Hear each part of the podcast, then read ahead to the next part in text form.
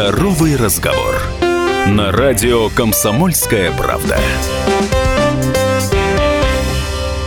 Добрый день, дорогие друзья. Радио «Комсомольская правда» продолжает свое вещание в Ростове-на-Дону и Ростовской области на частоте 89,8 FM. В эта программа «Здоровый разговор» и в рамках проекта «Врач года 2023» в студии радио хирург-стоматолог, челюстно-лицевой хирург, хирург-имплантолог Центра имплантации «Универдент» Анжела Нерсесова. Анжела Александровна, здравствуйте. Здравствуйте. А, ну, первый вопрос, он у меня традиционный для нашей программы программы, собственно, почему вы выбрали профессию врача и специализацию стоматология? Ответ мой может быть очень банальным. А, выбор был э, с детства.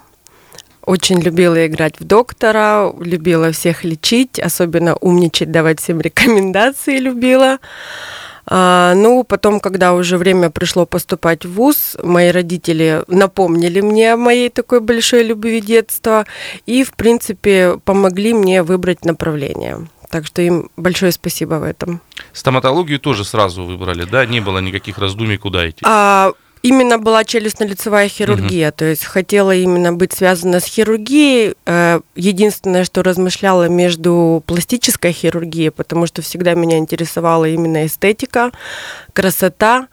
А, но вот выбор пал все-таки на челюстно-лицевую хирургию.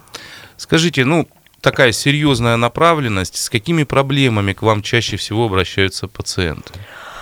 А, чаще всего пациенты обращаются с э, проблемой такой, как отсутствие зубов, то есть это будущая имплантация, восполнение отсутствующих зубов, скажем так.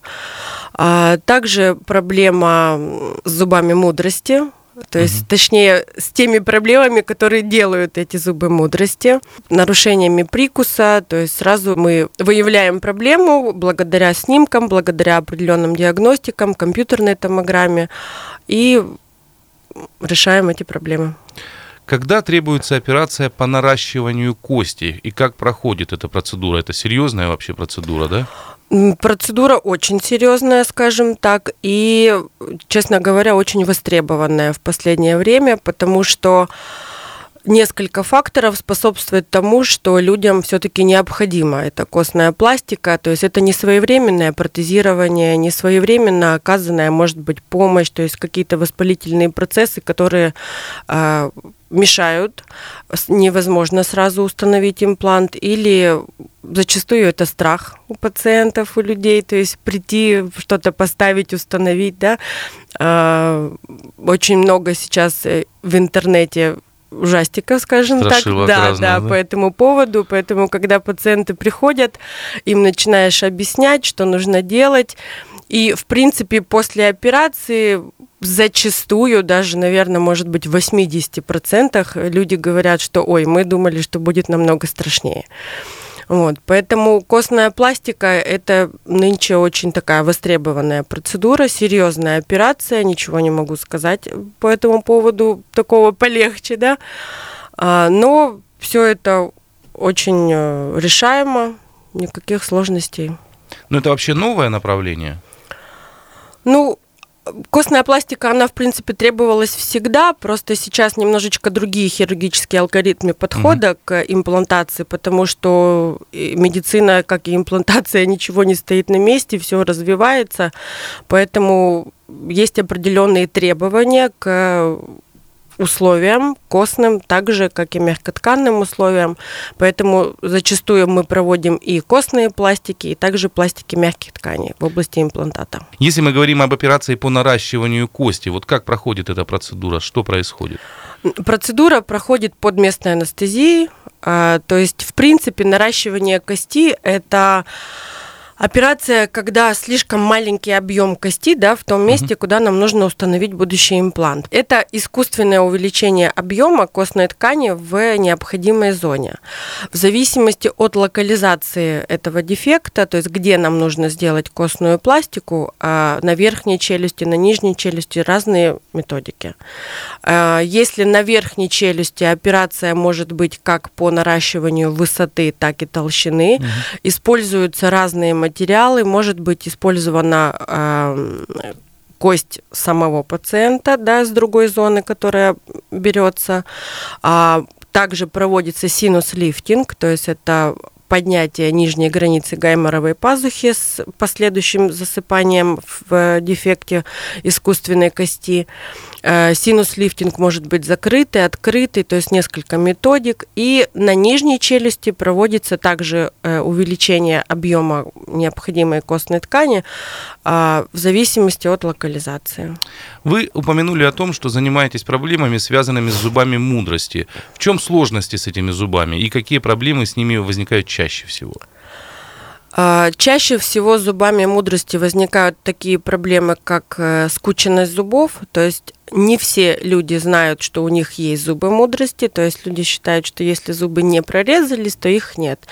И наличие зубов мудрости подтверждается только благодаря определенным снимкам, либо компьютерной томограмме, опять-таки.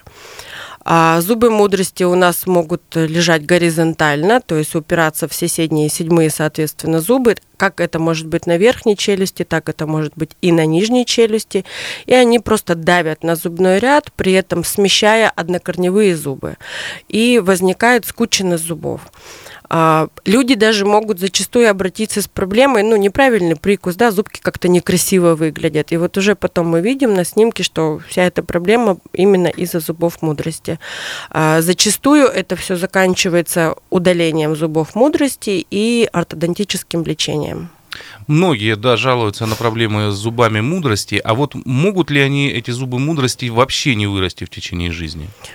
В зависимости как раз-таки опять от локализации. То есть они могут э, просто горизонтально быть направленные, лежать полностью в кости, не беспокоить никак человека, ну и также его может не беспокоить э, нарушение прикуса или неправильное положение соответствующих зубов. То есть человек не обращается. И да, тогда ничего не прорезается. Ну, то есть, да, то есть он тогда просто не прорезается и не вырастает, да? Да, если при этом никаких болей угу. нет. Скажите, как происходит лечение в случае возникновения таких проблем с зубами мудрости? Только хирургия, удаление зубов мудрости. Также, ну, в зависимости от сложности. Есть э, некоторые зубы мудрости, которые мы не можем позволить себе удалять в амбулаторных условиях. Тогда мы направляем пациентов в стационар, в челюстно-лицевое отделение. Но в, ввиду своей специализации, да, челюстно-лицевой хирургии, ввиду того, что я работала несколько лет в челюстно-лицевом стационаре, многие зубы мудрости уровня сложности стационара я могу позволить себе удалить в амбулаторию. Но если это стационар, это все-таки уже операция получается, да? да? Ну, на, у нас тоже проводятся операции. Угу. Даже удаление зуба банальное, это считается операция. Угу. А, а вот удаление зуба мудрости такой сложности – это операция, которая может занимать до двух часов. Какие случаи в вашей карьере вам наиболее запомнились? Ну, больше запомнились, скорее всего, стационарные все-таки mm. случаи. А если брать э, вот именно конкретно в универденте, что у нас было, очень запомнилась э, девушка, которая была с э, расщелиной. То есть у нее была врожденная расщелина верхней губы и, соответственно, небо. А, и, конечно же, проблема была и с разговорной речью, и с дыханием, ну и, соответственно, эстетика. А, с нашим главным врачом, который является ортопедом Ольгой Леонидовной, мы эту пациентку вели, то есть мы установили импланты именно в зоне эстетики, да, и установили коронки. Это было очень так до слез. Было очень красиво. И сложно, красиво и до слез. Скажите, какие методы лечения кажутся вам а, сейчас наиболее перспективными вот на сегодняшний день? И чему бы вы хотели научиться в ближайшем будущем? Методы, ну, как я и сказала, медицина не стоит на месте, хирургическая стоматология также не отстает. А, каждый день что-то появляется новое, начиная с методик, заканчивая материалами. А, стараемся использовать разные материалы, чтобы у нас была возможность да, выбора, что-то лучше, что-то хуже, на чем-то мы останавливаемся. Очень интересно мне в последнее время именно пластика мягких тканей, потому что, честно говоря, для меня это сложная такая методика. А, ювелирная работа, скажем так. Есть вещи, к которым мы уже привыкаем, да, и делаем их на автомате. А есть вещи, которые нужно вот учиться, учиться и также до автоматизма их дорабатывать. Ну вот в, в последнее время, скорее всего, это мягкотканная пластика, которую я хочу освоить, скажем так, в определенном масштабе. То есть какие-то моменты я владею, но какими-то да, методиками, но понятное дело, что это не все. И вот в этой, конечно, стихии я бы хотела развиться. Еще один наш э, традиционный вопрос или просьба, да, ваши пожелания слушателям радио «Комсомольская правда Ростов». Ну, пожелать хочу, конечно же, красивых, здоровых улыбок, здоровья не только физического, но и духовно, духовного, душевного, чтобы все было в гармонии, мира, добра. А, улыбка, как говорится, всегда спасет, как и красота. Вот, поэтому пускай улыбка будет красивой и здоровой. Спасибо, Анжела Александровна. В Спасибо рамках вам. проекта «Врач года 2023» в студии радио «Комсомольская правда» был хирург-стоматолог, челюстно-лицевой хирург, хирург-имплантолог Центра имплантации «Универдент» Анжела Александровна Нерсесова. Проголосовать за врача можно на сайте kp.ru в разделе «Клиника года 2023». Друзья, а на этом мы с вами прощаемся. Всего доброго и до новых встреч. Здоровый разговор. На радио «Комсомольская правда». Имеются противопоказания. Проконсультируйтесь со специалистом. Рекламно-информационная программа.